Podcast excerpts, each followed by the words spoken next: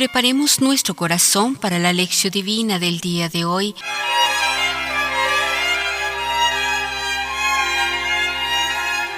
Estamos en el tiempo ordinario. La lectura es tomada del evangelista San Lucas, capítulo 10, versos del 1 al 12.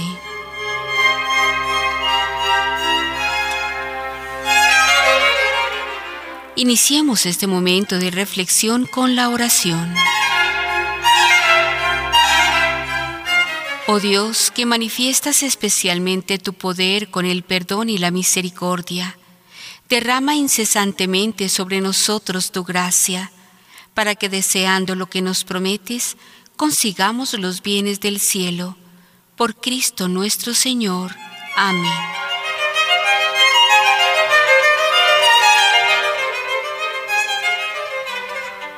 Lectura del Santo Evangelio.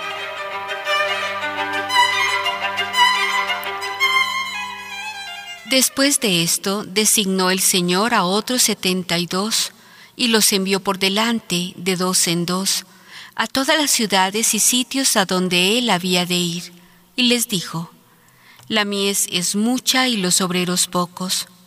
Rogad pues al dueño de la mies que envíe obreros a su mies. Id, Mirad que os envío como corderos en medio de lobos. No llevéis bolsa, ni alforja, ni sandalias, y no saludéis a nadie en el camino. En la casa en que entréis, decid primero, paz a esta casa. Y si hubiere allí un hijo de paz, vuestra paz reposará sobre él, si no se volverá a vosotros. Permaneced en la misma casa, comed y bebed lo que tengan, porque el obrero merece su salario. No vayáis de casa en casa. En la ciudad en que entréis y os reciban, comed lo que os pongan.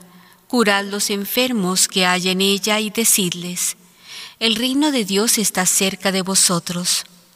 En la ciudad en que entréis y no os reciban, salid a sus plazas y decid, sacudimos sobre vosotros hasta el polvo de vuestra ciudad, que se nos ha pegado a los pies. Sabed, de todas formas, que el reino de Dios está cerca.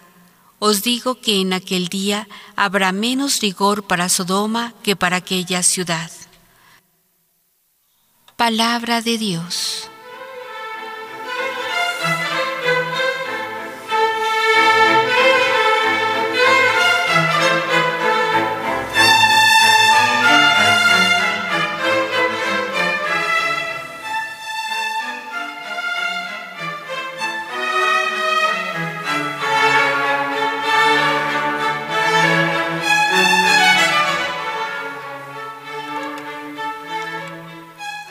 Reflexionemos.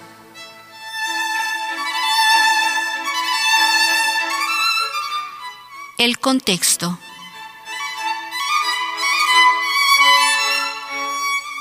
El capítulo décimo que empieza con nuestro pasaje presenta un carácter de revelación. En el capítulo noveno, verso 51, se dice que Jesús se afirmó en su voluntad de ir a Jerusalén. Este camino, expresión de su ser filial, se caracteriza por una acción doble. Están estrechamente unidos en el ser quitado de Jesús y su venida mediante la invitación de sus discípulos. Hay una ligazón en el doble movimiento, ser quitado del mundo para ir al Padre y ser enviado a los hombres. De hecho, sucede a veces que el enviado no es entendido y por tanto debe aprender a entregarse sin desistir ante el rechazo de los hombres. Tres breves escenas ayudan al lector a comprender el significado del seguimiento de Jesús que va a Jerusalén para ser quitado del mundo. En la primera, se presenta un hombre que desea seguir a Jesús a donde quiera que vaya Jesús lo invita a abandonar todo lo que le proporciona bienestar y riqueza. En la segunda, Jesús es el que toma la iniciativa y llama a un hombre cuyo padre acaba de morir. El hombre pide una dilación de la llamada para atender a su deber de sepultar a su padre. La urgencia del anuncio del reino supera a este deber.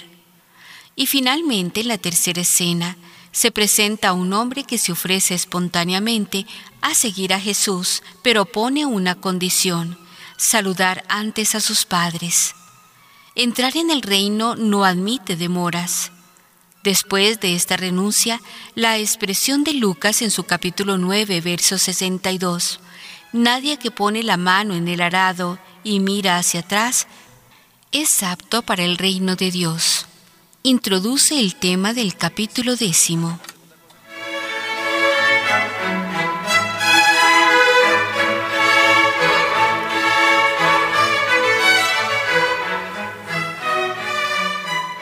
En el comentario de la perícopa anterior, hemos podido descubrir que el seguimiento de Jesús es terriblemente duro nos arranca de la seguridad de la tierra y nos introduce en un contexto de camino que conduce hacia el Calvario. Pues bien, después de resaltar esta dureza, nos damos cuenta de que su valor fundamental reside en el hecho de que posibilita un esfuerzo misionero. Solo aquellos que siguiendo a Jesús se desprenden de los viejos intereses y valores de la tierra pueden anunciar hasta el final el don y la verdad del reino. Eso es lo que veladamente se decía en el capítulo noveno, versos del 59 al 60. Es lo que se afirma aquí de una manera clara.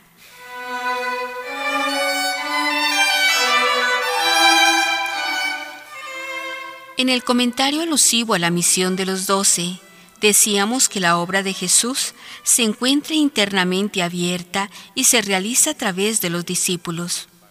Aquellos doce siguen siendo el fundamento de toda la misión de la Iglesia, pero junto a ellos Jesús ha escogido a otros muchos. La mies es grande y los obreros resultan siempre pocos. Nuestro texto alude a 72, número de plenitud y signo de todos los misioneros posteriores que anuncian el mensaje del reino en nuestra iglesia.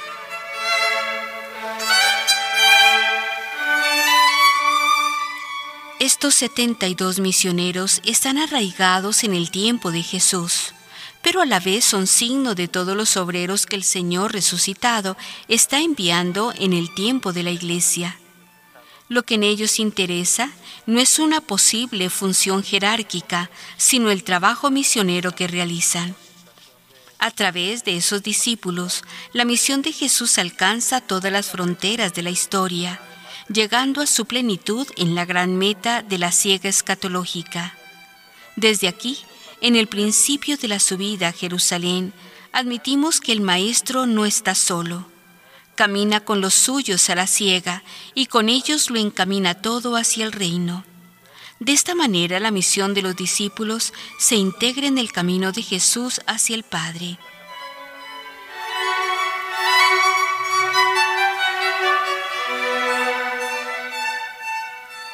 Después de precisar el sentido que la misión recibe en el trasfondo del camino de Jesús tenemos que fijarnos explícitamente en algunos de sus rasgos más salientes.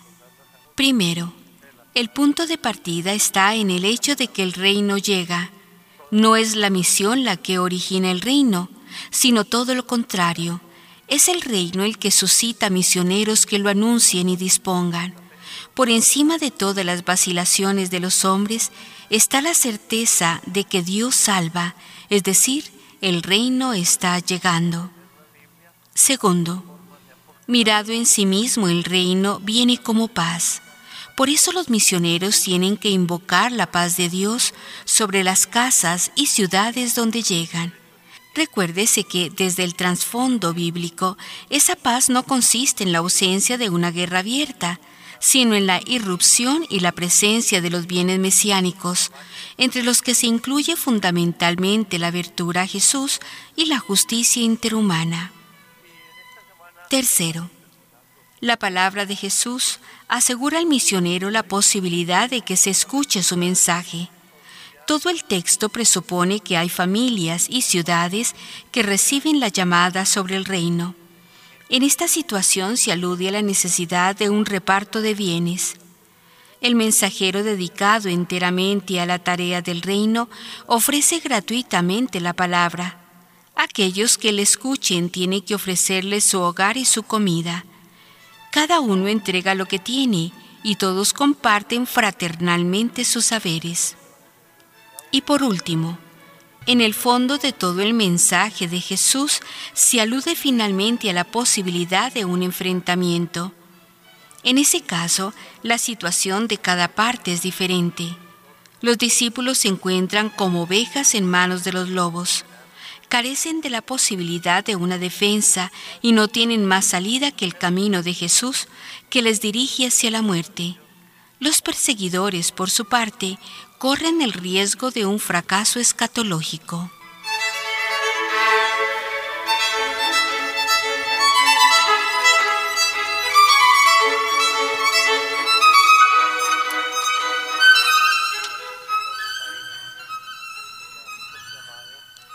Para la reflexión personal.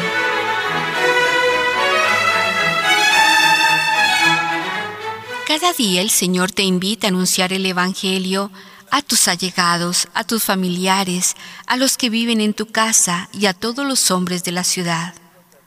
¿Adoptas un estilo pobre, esencial, al testimoniar tu identidad cristiana?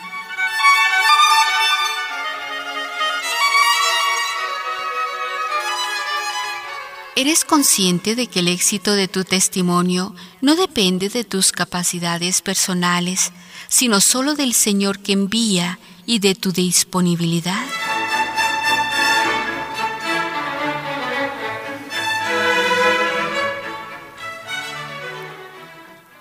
¿Rechazas por temor o indiferencia esta misión que el Señor te da?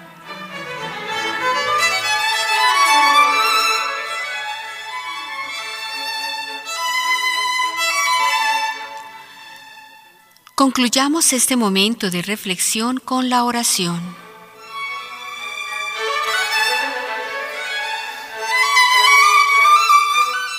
Busca su rostro, sí ve, tu rostro busco, no me ocultes tu rostro, no rechaces con ira tu siervo, no me abandones, no me dejes, Dios de mi salvación.